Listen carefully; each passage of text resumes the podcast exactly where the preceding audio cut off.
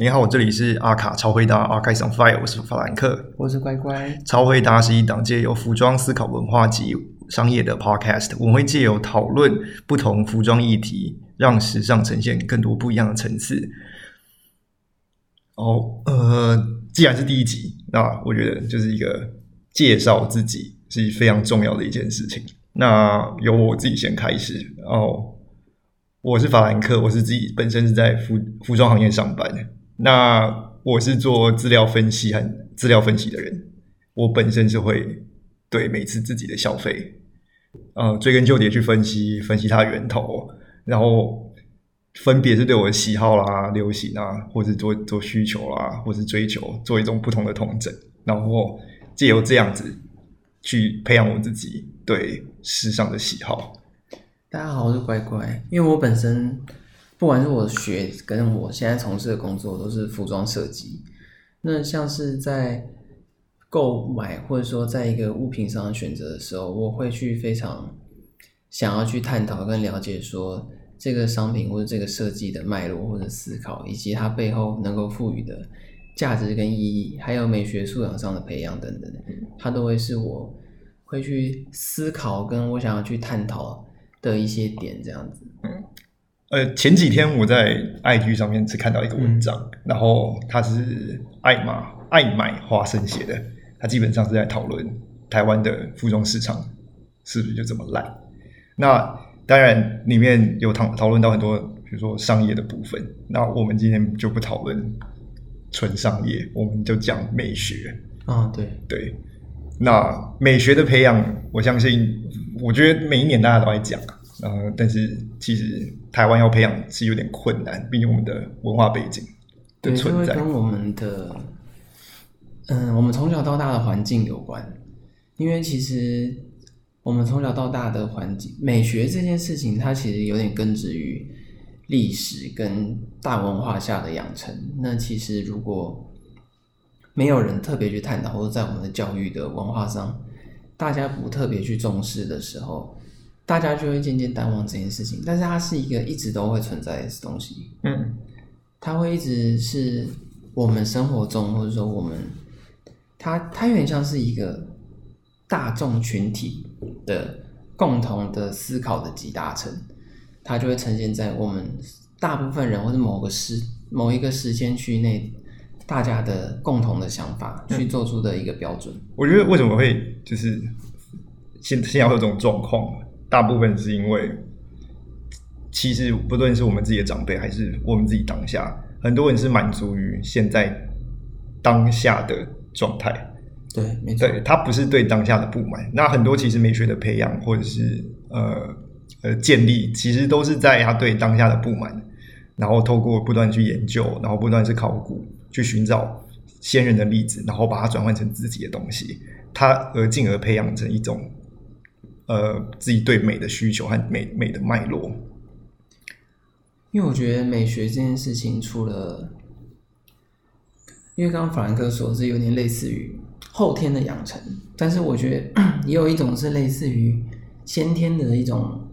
感觉。它是比较嗯纯直觉式的，但是我们当然还是需要后天养成去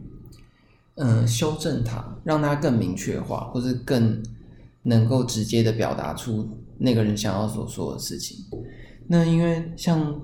我觉得基本上我们现在这个频道所探讨的可能会比较聚焦在服装上面。那我觉得在服装的穿着或选择上，用一句话很直接表示是。嗯，基本上就是你的穿着代表你是什么样的人，这样子。呃，对，因为呃，人要衣装，佛要金装。对，对，你你你穿成怎样，基本上它可以代表的是你自己想要呈现的文化背景，然后或者是你的你自己的需求在哪里。对，没错。嗯，因为我们人穿衣服，嗯，扣除掉审美，基本上大家最一开始初衷都是在于功能性，嗯，还有解决你某些需求。之后，大家才会开始去讨论到好不好看，或者是文化认同之类的问题。它会比较聚焦在后来后后段的这个需求，就会比较聚焦在我们所谓的审美上。那既然我们叫做 Archives on Fire，那基本上我们都会，我们就聚焦在呃时尚圈最近可能在讨论的 Archive 这件事情。哦，对，现在真的大家很热、啊，嗯，大然后家几乎都会举例几个人谁穿 Archive，我觉得那个最近怀孕的 Rihanna，她穿的那个呃九六年的 Chanel 外套，哦，对，她就是明显的，就是她不是呃拘泥于这个时代美感，她是跳脱到上个年代去寻找他所他所需要的东西。对，因为基本上，嗯，其实就刚刚说的需求或者审美来说，其实 Rihanna 她会选择旧的 Chanel，她最早的其实她的来自于因为她怀孕了嘛，她会需要去穿更，比如说她穿起来更舒适，然后更好活动，然后但同时又具备美感的东西。呃，对，我是觉得呃，可能当下的品牌可能不能满足到他的，他他他对风格上的要求了。对对对，所以他需要再去往呃二级市场，或者是古着市场，或者是更多的那种拍卖市场去寻找呃老一点的，可以满足他对美的需求的东西。对，因为他现在身份不一样，对啊，身份完全不一样。对对对然后包括像他自己的先生 S. Rocky 的话，呃，也是一个卖 archive 的常客。对对对，那我在很呃几年前，可能在日本，他在呃古着古着店被人拍到说他是他在挑牛仔裤。那当时他手上拿着是一条 Dior Dior Homme 的呃零六年的牛仔裤。嗯嗯，那那一条基本上基本上已经停产了，但是它它上面的特殊的呃 patch 和它磨磨坏的风格，对，就是显可以可以更显现出他个人的美学素养。嗯因为零六年的 d 欧的牛仔裤在当时应该算业界天花板了啦，就是不管是在做旧啊、水洗，甚至到之后我们就会很熟，比如说上交啊等等，他他在当时都是开先锋去做出那种把很复杂或者很顶级的工艺加注到成衣量贩的商品上面。对那呃除了这两个比较好的例子，你觉得你你还你会你还会想想讲讲谁？就是就你自己我觉得像前阵子大家讨论最大的，应该算是像 Lisa 她出那个单曲跟专辑的时候，她在里面穿了很多 archive。我印象比较深刻是他那个呃这个 Westwood 对 Vivian Westwood 那个，对。对，它是一个 corset 吧，没记错的话，对它是一个呃马甲的马，对甲。对，呃，因为呃很很很多工艺其实都是存在于旧的，哦，不应该说旧，应该就是有年代的衣服上，然后因为现在的工业化，对，然后呃流失了它的呃美学。那 archive 存在其实就是基基本上就是记录在记录这些东西，对让让让人基本上让人记得。除此之外，也提供了另外一个呃，应该是对于现代美学不满的一种叛逆吧。我可能它它其实有点类似于像博物馆里面的档案库，然后它里面的档案都是可以值得参考，或者它它代表了某一个时代的反思，或者是它反映了当代当时的当代的一种集体思潮，或者是他个人的核心想法。嗯，没错，我觉得，嗯、它除了代表一个历史，或者是呃，作为一个设计师标志性作品之外，它还记录着设设计师对每个年代的创作和它的连贯性，你就可以了解到他的可能个人哲学或者是思维脉络，他是怎么怎么创作这件这个东西的。那在它通，但是 archive 有时候就会跟古着就是会混会混淆，对对对。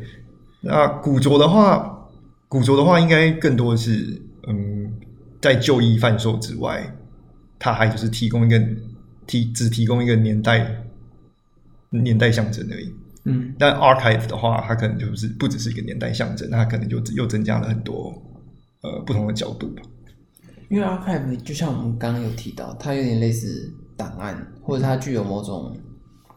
文化价值。它是，它是它的珍贵的点，可能是在于说它的，它是一种很像脉络，或者是说我们想要回顾过往，你可以看出它的思考方式。因为很多的，其实我们很爱讲 archive 呢，大部分会聚焦在比如说设计师品牌，或是某些经典设计师。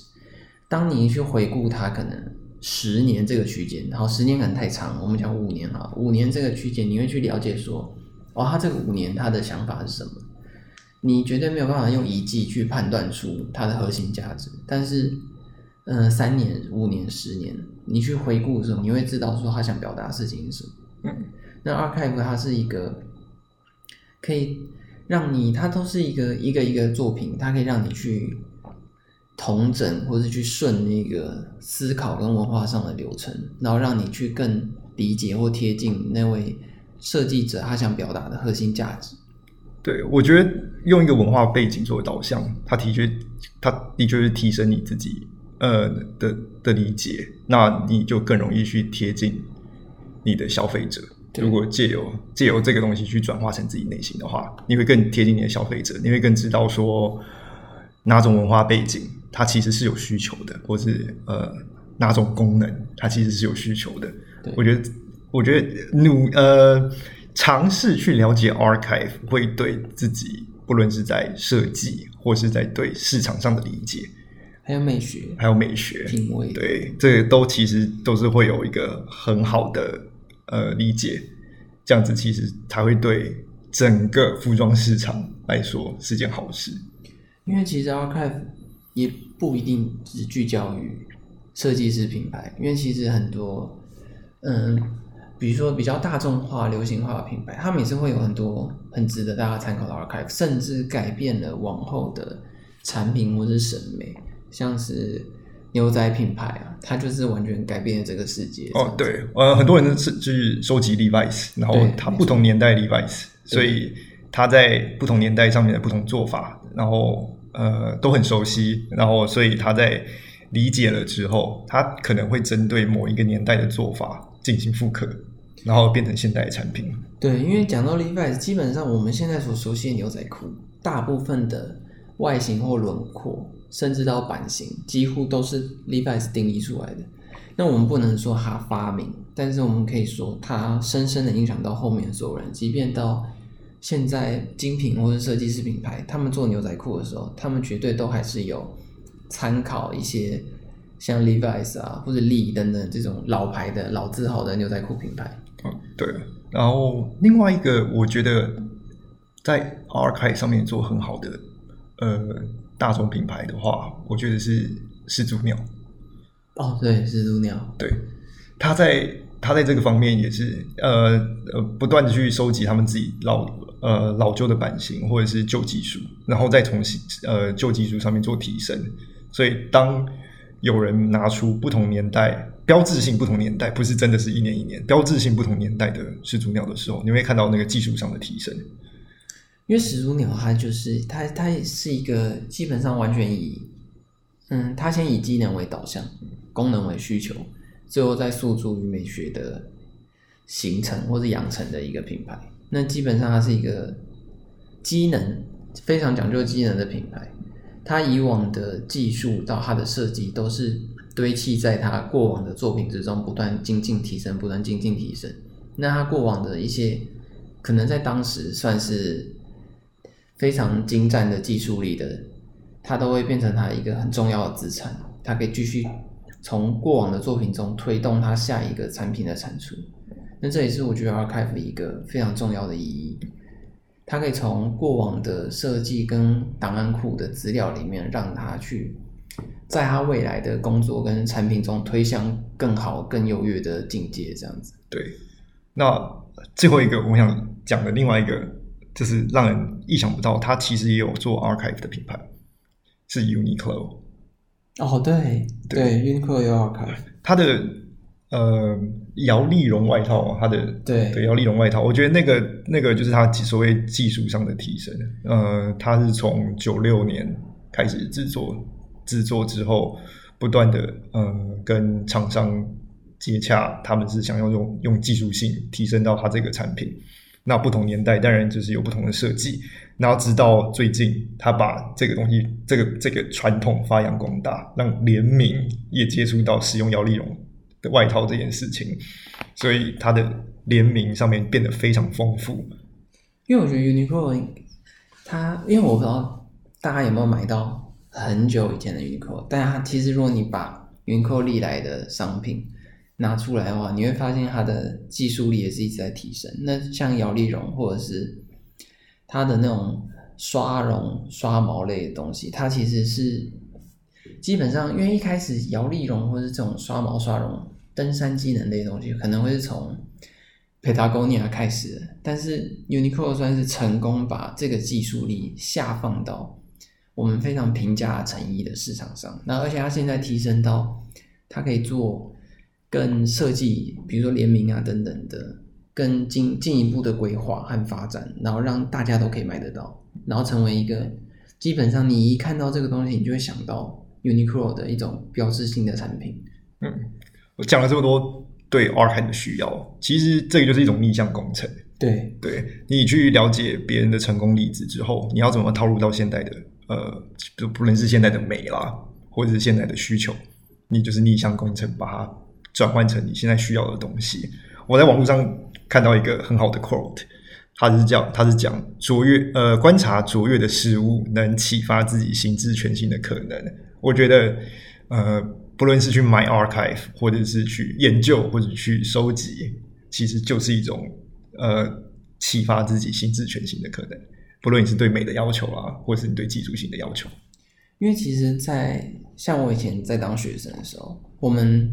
老师或者说我们受的教育都会很强调，比如说服装史、艺术史、设计史等等的。因为其实你必须去很了解，或是说去熟悉过往的事情之后，你才能见往知来，从过往去创造出对未来更新的可能。因为其实从我们今天跨出服装领域，不管是工业设计也好啊，建筑啊，或者甚至产品设计等等，其实你会看到很多是从以前过往的经典设计之中做出新的可能或者新的改良，而去诞生出一个全新的事物的一些很好的例子。那它都会是一种很重，所以 archive 就会变成一种很重要的资产，在我们的过往的理解跟认知里面。嗯，好。那我们这次的试播集大概就在这边，停在这边。对，那我我这以后这个节目我就讲，我们就这样定掉了。就是我们之后就是每一集我们会在讨论不同年代的时装，呃，不同年代的时装设计，然后我们会讨论可能它的设计成功在哪里，或者是它的商业成功在哪里。对，然后和它的大环境背景下，然后这样子我们去呃分类，让大家更了解某个年代的成功。或某个年代美学是什么东西？我们会用那种比较像是，嗯，类类似赏析，或是跟你大家一起探讨，或者用聊天的方式去让大家更好的去理解说这个单品或这个品牌，甚至到这个时间段到区间，它能够表达或者他想说的事情是什么，然后让可以跟大家让大家更进一步的了解到我们希望能够带给大家不一样的事情。